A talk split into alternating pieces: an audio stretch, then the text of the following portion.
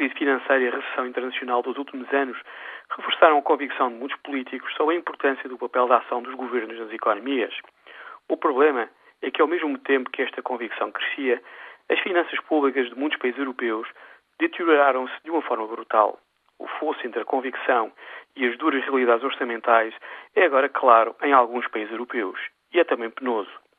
Para um país como Portugal, um país onde parece haver pesadelos coletivos sempre que aparece um raio de sol neoliberal no horizonte, ou um discurso político mais arrojado, e onde a população resignada tem empobrecido à sombra de um neossocialismo que só tem enriquecido uma pequeníssima maioria de pessoas bem relacionadas do ponto de vista político, pois justamente esta dura situação será extremamente penosa do ponto de vista social e político.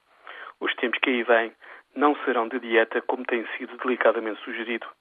Serão, isso sim, tempos de cirurgia, uma coisa bastante diferente.